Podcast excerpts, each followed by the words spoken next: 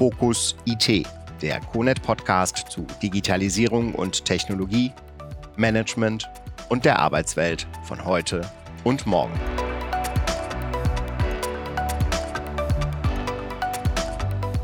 Herzlich willkommen, meine Damen und Herren, zu einer neuen Folge unseres CONET Podcasts. Wir haben heute ein spannendes Thema, nämlich das Thema New Work. Das Thema New Work wollen wir heute allerdings beleuchten zum Thema New Work in der öffentlichen Verwaltung. Mein Name ist Rainer Ulrich und ich freue mich ganz besonders, dass wir wieder Frau Sina Lorenzen zu Gast haben. Frau Lorenzen ist Expertin für New Work bei Konesch und sie erarbeitet mit ihrem Team Vorgehensmodelle und äh, Projekte, in denen in Verwaltungen und Unternehmen die Konzepte von New Work in die Wirklichkeit übertragen werden. Frau Lorenzen, herzlich willkommen. Ja, vielen Dank, dass ich wieder dabei sein darf. Ich freue mich auf den Part 2 heute mit New Work. Ja, wir haben ein spannendes Thema, nämlich New Work in der öffentlichen Verwaltung. Und jetzt sage ich mal ungeschützt, wenn unsere Zuhörerinnen und Zuhörer das Thema New Work und öffentliche Verwaltung hören, dann äh, geht das, glaube ich, für viele gar nicht so zusammen. Denn die öffentliche Verwaltung hat ja den Ruf, ähm, besonders äh, starr und äh, oft nicht innovativ zu sein. Und ich möchte dieses Vorurteil gleich konterkarieren. Ich will nämlich einfach mal zitieren aus der Geschäftsordnung der Bundesministerien. Die ist jetzt schon ziemlich alt, aber in diesem Dokument steht schon drin, unter Paragraph 4, die Bundesministerien gestalten ihre Organisation so, dass sie den sich ändernden gesellschaftlichen, politischen und wirtschaftlichen Rahmenbedingungen flexibel gerecht werden können. Und in Paragraph 11 heißt es unter dem Kapitel Führung, Vorgesetzte beteiligen ihre Mitarbeiterinnen und Mitarbeiter im Rahmen ihres jeweiligen Verantwortungsbereichs an den Entscheidungen, die in der Organisationseinheit anfallen. Sie fördern den Leistungswillen, die Bereitschaft zur Zusammenarbeit und zur Übernahme von Verantwortung sowie die Kreativität der Mitarbeiterinnen und Mitarbeiter. Also, Frau Lorenzen, wenn Sie diese Sätze hören, müsste doch Ihr Herz sozusagen hüpfen, weil das ist doch eigentlich genau das, was wir mit New Work eigentlich umsetzen können. Ja, absolut. Also äh, es zeigt auch den, äh, die Bundesministerien und äh, Länderebene etc., alle öffentlichen Träger sind am Zahn der Zeit äh, ja schon wirklich da. Und äh, gerade das ganze Thema Flexibilisierung von Arbeitsort, Arbeitszeit äh, wird sich, also dem Thema wird sich angenommen und letztendlich auch die Autonomie gegenüber dem Mitarbeiter, gegenüber der Führungskraft nochmal hervorgehoben. Und ich glaube, das sind wesentliche Elemente, die unter dem Deckmantel ähm, New Work und letztendlich dann auch ähm, ja, allgemein äh, Veränderung der Arbeitswelt, Transformation der Arbeitswelt fallen und ähm, ja, sich dem Thema dann auch widmen. Von daher, äh, Bundesministerien bzw. behördliche ähm, Institutionen sind nicht immer ganz stupide, ähm, wie wir sie noch damals von früher kennen. Und das ist doch schon mal eine positive äh, Veränderung, die wir auch letztendlich sehen. Gleichwohl muss man schon sagen, also in Unternehmen habe ich eine große Freiheit, was die organisatorische Gestaltung angeht. Die hat die öffentliche Verwaltung nicht, denn sie ist ja an Recht und Gesetz gebunden. Also eine bürokratische Organisation, ich mache mal einen kleinen Exkurs. Bürokratie verstehen wir heute eigentlich überwiegend negativ, aber Bürokratie ist ja eine große Errungenschaft der Moderne. Sie schafft nämlich Rechtssicherheit, sie schafft Überprüfbarkeit, sie sichert auch die Gleichbehandlung. Also ein ganz wichtiger Punkt. Deshalb äh, ist die öffentliche Verwaltung sehr stark reglementiert. Ähm, das schützt Bürgerinnen und Bürger. Ähm, ich würde gerne darauf nochmal eingehen. Was heißt denn jetzt unter den besonderen Rahmenbedingungen einer solchen Organisation New Work? Kriegen Sie da eine Krise, wenn Sie in eine Behörde gehen? Weil im Unternehmen müssen Sie die Unternehmensleitung überzeugen, dann die Mitarbeitenden mitnehmen. In der öffentlichen Verwaltung sind Sie doch enger unterwegs, oder sehe ich das falsch? Ja, zumindest was die Strukturen angeht. Ne? Also äh, ich, es ist super schwierig natürlich äh, und auch gar nicht so einfach äh, zu definieren, was heißt dann eigentlich New Work äh, in öffentlichen äh, Bereichen. Äh, das gilt es natürlich auch herauszufinden anhand von Visionsworkshops, Leitbildern etc., um das überhaupt ver verständlich zu machen. Und aber ich glaube trotzdem, dass, ähm, weil für mich gehört zu New Work neben der Organisationsstrukturveränderung auch äh, Mindset-Veränderung und Kulturveränderung. Und da sind ganz viele Möglichkeiten, auch ähm, sich da äh, von der Organisation her weiterzuentwickeln. Zum Beispiel durch sinnhaftes Handeln in meiner Arbeitsaufgabe, Mitarbeiter verständlich zu machen, was habe ich denn eigentlich für einen gesellschaftlichen Mehrwert äh, in Institutionen, ähm, den ich den Bürgerinnen und Bürgern biete. Und äh, da wirklich äh, zu verstehen, was der eigentliche Sinn und Zweck meiner tagtäglichen Arbeit ist äh, und das wirklich ähm, auch ähm, attraktiv zu gestalten ähm, und damit die zu, erstens Zufriedenheit, aber auch die intrinsische Motivation von Mitarbeitenden zu erhöhen. Das ist, äh, gehört für mich auch mit zu New Work. Genau das äh, ganze Thema äh, Bedürfnis und Learnings zum Beispiel aus der Pandemie. Also äh, letztendlich sind ja auch Behörden ähm, ja, dazu ähm, nicht ermächtigt worden, aber äh, da hingeleitet worden, dass auch Homeoffice von heute auf morgen möglich war, vor allen Dingen für, für operative und Wissenstätigkeiten. Und was haben wir daraus gelernt? Es funktioniert. Ob die Prozesse dahinter intelligent gestaltet und einfach gestaltet sind, das lasse ich mal dahingestellt. Aber genau da können wir auch mit äh, Initiativen natürlich äh, starten und anfangen, das zu hinterfragen, um letztendlich die Methoden, die Prozesse, die Möglichkeiten und die Einfachheit dahinter für Mitarbeitende, sich in einer Arbeitswelt wiederzufinden, die gute Qualität beinhaltet, äh, auch ausschlaggebend sein kann für New Work. Ich glaube, eins ist klar, die Beschäftigten werden nicht wieder in die alte Kultur zurückkehren. Also jetzt einfach zu sagen, Corona-Pandemie haben wir gelöst, wir wissen, das ist auch noch nicht gelöst, aber zu sagen, jetzt wird alles wieder so wie früher, das werden die Beschäftigten nicht mehr mitmachen. Und vielleicht haben auch viele Führungskräfte die Vorteile dieser neuen Arbeit erkannt. Wie schätzen Sie das ein? Ja, ähm, da gebe ich Ihnen total recht. Also ähm, allerdings haben äh, ja, Organisationen natürlich die Wahl, ähm, ob sie ihre äh, Mitarbeitenden zurückholen wollen oder nicht. Aber es ist die Frage, was sind die Konsequenzen, wenn ich das eine oder das andere sozusagen ermögliche? Und ich glaube, ähm, auf Grundlage dessen, dass wir auch äh, hin zu einem Arbeitnehmermarkt kommen und damit auch ähm, ja, der, der War of Talent, äh, wie es ja schon seit Jahren heißt, aber immer weiter ansteigen wird, äh, ist die Frage, welche Kompromisse und welche Möglichkeiten ich überhaupt meinen Mitgliedern bzw. Beschäftigten ermöglichen kann und will, um letztendlich äh, die, die Lernerfahrung erstens mit aufzunehmen und zweitens auch ein attraktives äh, Arbeitsumfeld zu schaffen, ähm, was sowohl digitale als auch analoge äh, Elemente beinhalten kann. Und ich glaube, dass wir äh, da äh, wichtig ist, um die Qualität der Arbeitsaufträge und äh, Arbeitsaufgabe auch nachgehen zu können, dass ein, ähm, eine gute Gestaltung von hybriden Arbeitswelten notwendig wird. Sie haben das Stichwort War of Talents äh, gerade schon angesprochen. Ich denke, das ist ein ganz wichtiger Punkt. Bei einem Thema, die These wage ich, hat die öffentliche Verwaltung sehr gute Karten. Sie hatten das gerade mit dem Begriff der, der, mit dem Begriff der Sinnhaftigkeit ähm, versucht zu umreißen. Also sinnhafte Arbeit, das kann die öffentliche Verwaltung anbieten, denn jeder, der dort mitarbeitet, der hilft, dass die Gesellschaft besser wird, dass ich was Positives in die Gesellschaft gebe. Das kann man jetzt nicht äh, von jedem Arbeitsplatz behaupten. Also insofern ist das ein äh, wirklich äh, großes Fund, mit dem die öffentliche Verwaltung ja auch in ihrem Employer Branding arbeitet. Der zweite Punkt ist aber, ähm, die gerade junge Menschen möchten gerne in modernen Umgebungen arbeiten und viele der Elemente, die Sie genannt haben, werden erwartet. Könnten Sie denn einfach mal sagen, so aus Ihrer Erfahrung und auch aus Ihren Projekten, was wären denn so Essentials, die im Hinblick auf Flexibilität oder Arbeitsumfeld für die jungen Menschen wichtig sind? Ich glaube, dass, dass tatsächlich äh, das ganze Thema Sicherheit einen relevanten Aspekt hat, um neue Talente auch zu finden. Das zeigt auch die Studie äh, Jugend von Deutschland, also Generation äh, Z zum Beispiel, die durch, sehr durch Krisen auch geprägt äh, ist und war oder auch bis heute ist, ähm, sucht nach Sicherheit im Job. Und ich glaube, dass das ein relevanter Punkt ist, auch sich vor allen Dingen für behördliche Institutionen ähm, ja, diese auszuwählen als möglichen Arbeitgeber.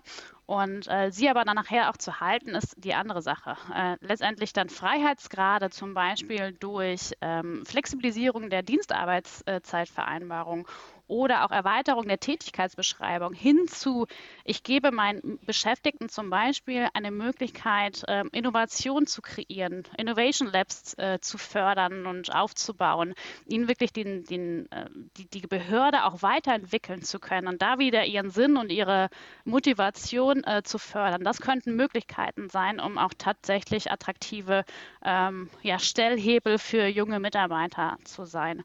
Ähm, wir, wir, werden ja auch eine, ich sage jetzt mal, Pensionswelle ähm, in der nächsten Zeit erwarten. Und äh, das ist eine Riesenherausforderung, dieses Wissen auf der einen Seite äh, innerhalb der Organisation zu behalten, weil letztendlich wird ganz viel Wissen abfließen, was auch neue Mitarbeiter, junge Mitarbeiter natürlich mit an, ja, mitnehmen sollten, äh, das zu gestalten auf der einen Seite, aber auf der anderen Seite auch gute Arbeit, auch durch Räumlichkeiten, durch Büros, durch Methodiken, die räumlich abgedeckt sind, ähm, ja auch zu zu gestalten und damit als Attraktivitätsmotor, Sie haben das so schön gesagt, Employer Branding äh, Thema mit aufzunehmen, äh, um mich als Behörde, ähm, als äh, öffentliche Institution, als Stiftung ähm, dann auch attraktiv gegenüber neuen ähm, ja, Talenten zu machen. Sie haben jetzt viele Aspekte angesprochen. Ich will mal drei herausgreifen. Das eine ist die Vereinbarkeit von Familie und Beruf.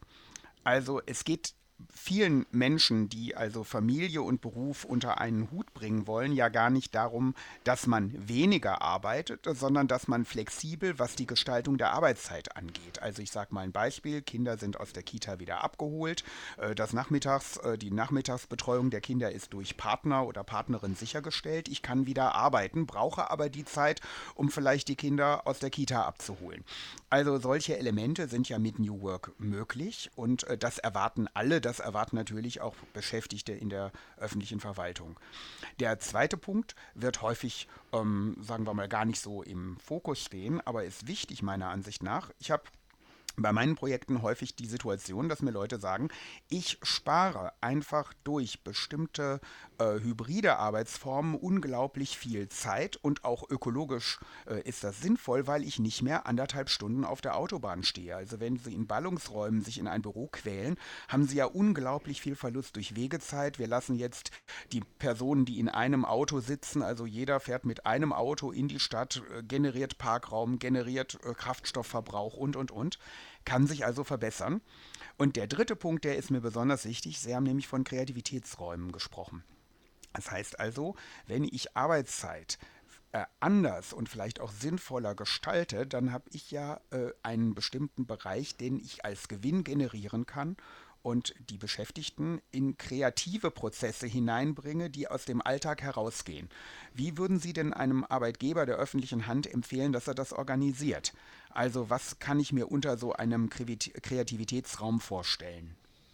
Ja, äh, zuvor möchte ich noch mal kurz auf den ersten Punkt eingehen, weil ich glaube, dass es äh, ein wesentlicher Punkt ist, der also auch gute Gestaltung beinhalten muss.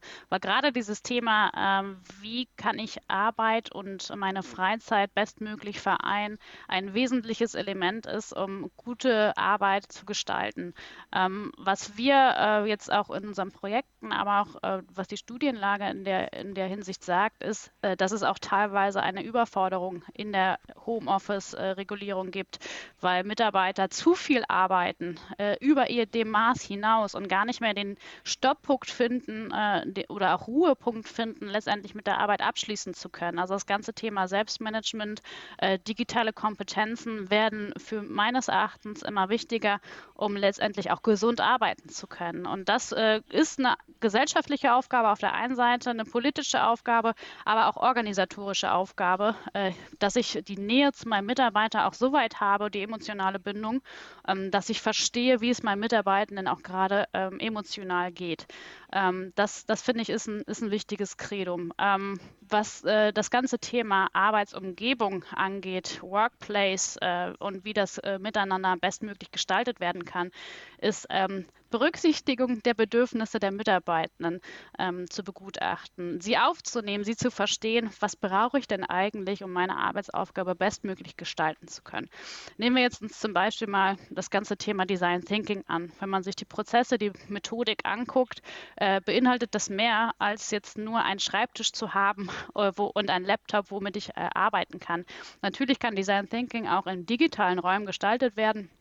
Allerdings äh, ist es sehr, ähm, ja, ich sage jetzt mal, ähm, geprägt auch durch ein Präsenztreffen, was auch ähm, dann Möglichkeiten mit Posters zu arbeiten, an Glaswänden, diese, diese beschreibbar zu machen, also wirklich Kreativität Raum geben zu können. Und dafür benötigen wir auch wieder Präsenztreffen.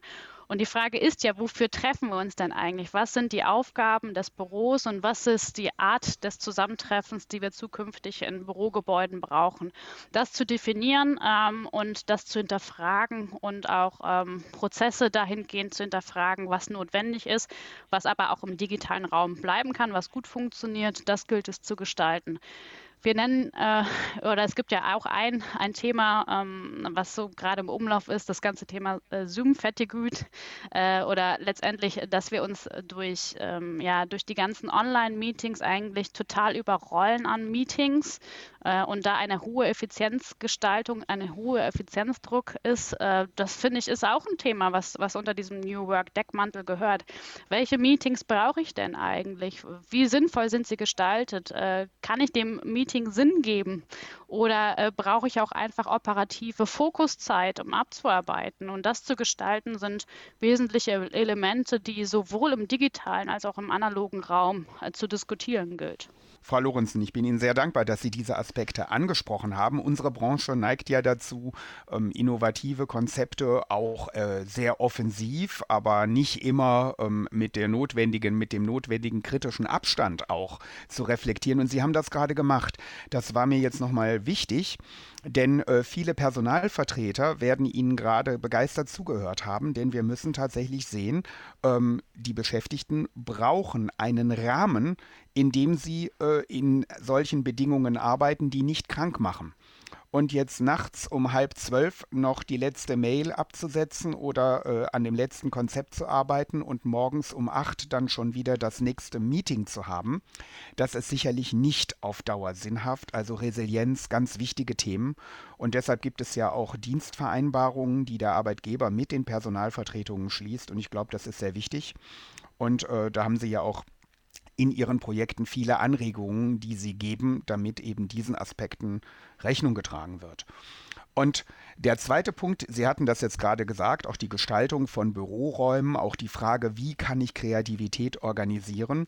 Da sage ich jetzt mal, wenn ich in viele moderne Unternehmen gehe, die sehen völlig anders aus als die Büro Räume, die die öffentliche Verwaltung zur Verfügung hat. Also wenn ich durch ein klassisches Ministerium oder eine nachgeordnete Behörde gehe auf Bund- oder Landesebene, habe ich noch diese Wabenbüros.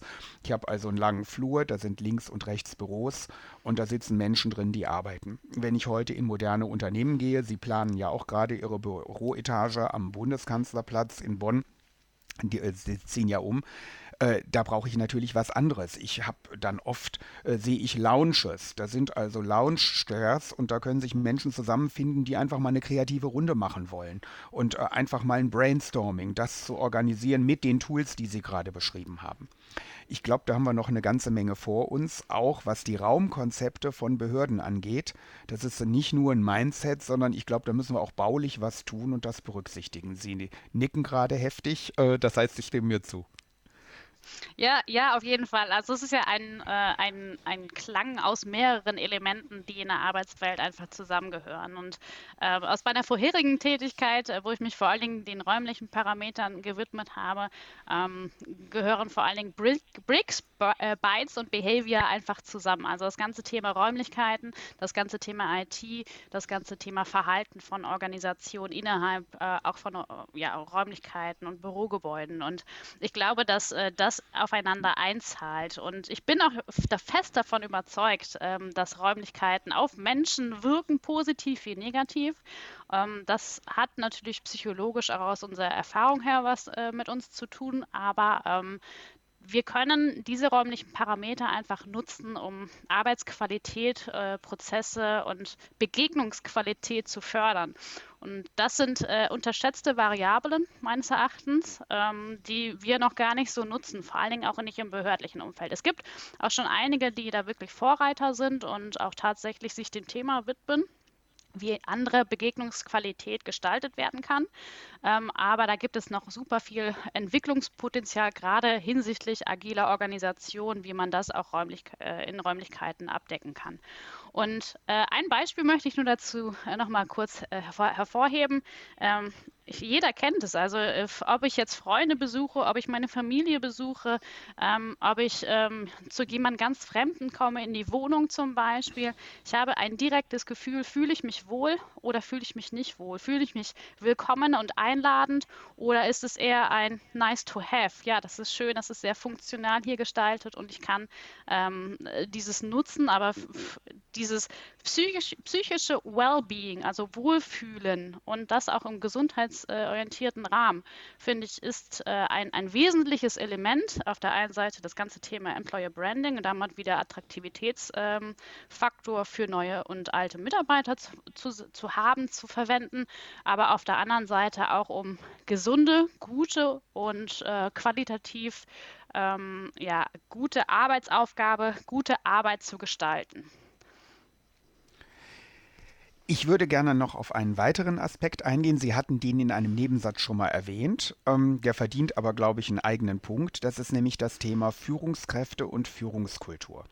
Also ich hatte ja eingangs schon die GGO zitiert. Da wird also den Führungskräften ja schon auch ein ganz modernes Verständnis von Führung abverlangt. Ähm, Mitarbeitergespräche regelmäßig, Beteiligung aller Mitarbeitenden an Entscheidungsprozessen, äh, dann Zielvereinbarungen, dann aber auch Konfliktmoderationsgespräche und, und, und.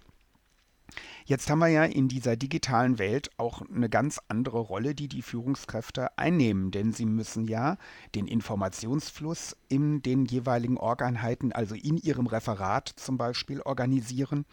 Sie müssen Möglichkeiten für eine Begegnung schaffen. Sie müssen also organisieren, dass wir nicht nur rein virtuell unterwegs sind oder uns dann zufällig mal, wenn wir uns dann ihrer Clean Desk App, ähm, also ihrer Roombooking App bedient haben, dass wir uns dann vielleicht mal zufällig im Gebäude begegnen, weil wir in unterschiedlichen Büros auf unterschiedlichen Etagen irgendwie gemeinsam irgendwie uns zwar im Büro befinden, aber nicht erleben. Also die Führungskraft muss ganz anders agieren und viele zusätzliche Aspekte berücksichtigen, die sie vielleicht in der klassischen Organisation nicht hatte. Sagen Sie doch mal, welche Anforderungen aus Ihrer Sicht sich an eine Führungskraft in dieser digitalen Welt stellt. Was muss die Führungskraft mitbringen? Was muss sie tun? Ja, das ist ein zentrales Element meines Erachtens äh, für Haltung von Mitarbeitenden vor allen Dingen, aber auch um gute Gestaltung von Arbeit. Führungskräfte an sich, ähm, finde ich, äh, müssen vor allen Dingen eine emotionale Bindung zum Mitarbeiter aufbauen äh, können. Äh, letztendlich äh, in dieser diversen Welt, die wir aber auch äh, sind, äh, die individuellen Bedürfnisse aber auch zu berücksichtigen. Also es gilt nicht, jede Mitarbeitenden und jeden Mitarbeiter über einen Kamm zu scheren, sondern wirklich auch individuelle ja, Konzepte, Motive herauszuarbeiten, wie ich letztendlich ähm, die, die Bindung, die Nähe zum Mitarbeiter halten kann, um letztendlich dann auch Arbeitsqualität ähm, ja, zu, zu erlangen in dem Sinne. Ich glaube aber auch, dass ähm, das alte Schema äh, von nur Kontrolle ähm, hin zu Leistung sich orientieren muss, also wirklich äh, zur Ergebniskultur und auch das Ermöglichen von, von, Fehler, äh, von Fehlern und Scheitern zu ermöglichen. Also das finde ich ist ein wesentliches Element, ähm, was natürlich auch eine Bewusstseinsveränderung äh, hervorruft, sowohl auf äh, Führungsebene, aber auch auf Mitarbeiterebene, ähm, dass es okay ist, einfach mal mutig zu sein, experimentiere äh, Experimentierfreudigkeit hervorzurufen und auch etwas zu wagen, um letztendlich wieder Neues zu erschaffen, um damit ähm, nicht nur Prozesse zu verbessern innerhalb der Organisation, aber auch wirklich einen gesellschaftlichen Mehrwert zu erzielen und ähm, da ein, eine Arbeitsmethodik zu finden, die gestützt ist von guten Feedback-Prozessen und Feedback-Prozesse nicht einmalig, äh, einmal im Jahr beim äh, Personalgespräch, sondern wirklich in, in regelmäßigen ähm, Feedback- äh, Zyklen zu ermöglichen, äh, sowohl wertschätzend, also auch wirklich positives Feedback für, für Arbeitsaufgaben zu geben, wie negatives Feedback, um also eher in Kritik ähm, formuliert. In dem Sinne, dass Mitarbeiter sich weiterentwickeln können, ist ein, ist ein relevantes Thema. Ich bin davon überzeugt, dass Führungskräfte sich nicht von heute auf morgen ändern äh, können. Ähm, jede Veränderung äh, braucht auch wieder äh, ein Verständnis dafür, warum ich mich ändere und äh, warum es wichtig ist, ähm, auch äh, das zu akzeptieren und anzunehmen. Aber ich glaube trotzdem, ähm, dass gerade Führungskräfte die Aufgabe und die Rolle äh, beinhalten, ähm, Transformation und äh, ja, die Nähe zum Mitarbeiter aufzubauen, zu halten, zu verbessern, zu erweitern, äh, wesentliche Elemente sind, um letztendlich auch erfolgreich ähm, Neues kreieren zu können, um gesellschaftlichen Mehrwert und ähm, auf der anderen Seite auch Prozessverbesserung, Erleichterung, Innovation etc. nach vorne zu bringen. Mhm. Sie haben ein Stichwort angesprochen, Frau Lorenzen, das wir aus der Softwareentwicklung kennen, nämlich Agilität. Und äh, da haben wir ja einen eigenen CONET-Podcast mal dazu gemacht. Wenn Sie daran interessiert sind, hören Sie sich den gerne an. Ähm, Agilität setzt ja voraus, dass der Fehler eigentlich nichts ist, was ein Unglück ist, sondern in der Softwareentwicklung ist in den Phasen ein Fehler ja etwas, das ich äh, einbaue und auch damit rechne. Und das will ich gar nicht krampfhaft vermeiden, sondern es führt dazu, dass das Produkt am Ende besser wird. Das ist jetzt für den deutschen Verwaltungsjuristen, der ja Weltruf genießt, ein Denken, das hat er so nicht. Ja, also der deutsche Verwaltungsjurist dekliniert ein Thema rechtlich ähm, professionell durch und äh, Fehlervermeidung in der Verwaltungsarbeit ist natürlich ein ganz entscheidender Gesichtspunkt, denn unter Umständen belaste ich ja jemanden mit einem Fehler, den ich mache. Also da müssen wir, glaube ich, Fehlertoleranz, da müssen wir viel lernen, auch bei dem Umbau von Organisationen, denn da werden wir, wenn man nichts tut, macht man keinen Fehler. Wenn wir aber uns auf diesen Weg begeben, dann wollte ich nochmal hervorheben, Fehlertoleranz ist, glaube ich, ganz wichtig, was Sie gesagt haben. Sie haben gerade auch gesagt, die Führungskraft verändert sich ähm, mehr von diesem Kontrollparadigma der klassischen Verwaltung weg. Meine Erfahrung ist, äh, gerade jüngere Führungskräfte in der Verwaltung haben das so schon gar nicht mehr. Die wissen, dass sie kreative Menschen in ihren jeweiligen Org-Einheiten haben und versuchen, die Kreativität auch zu heben.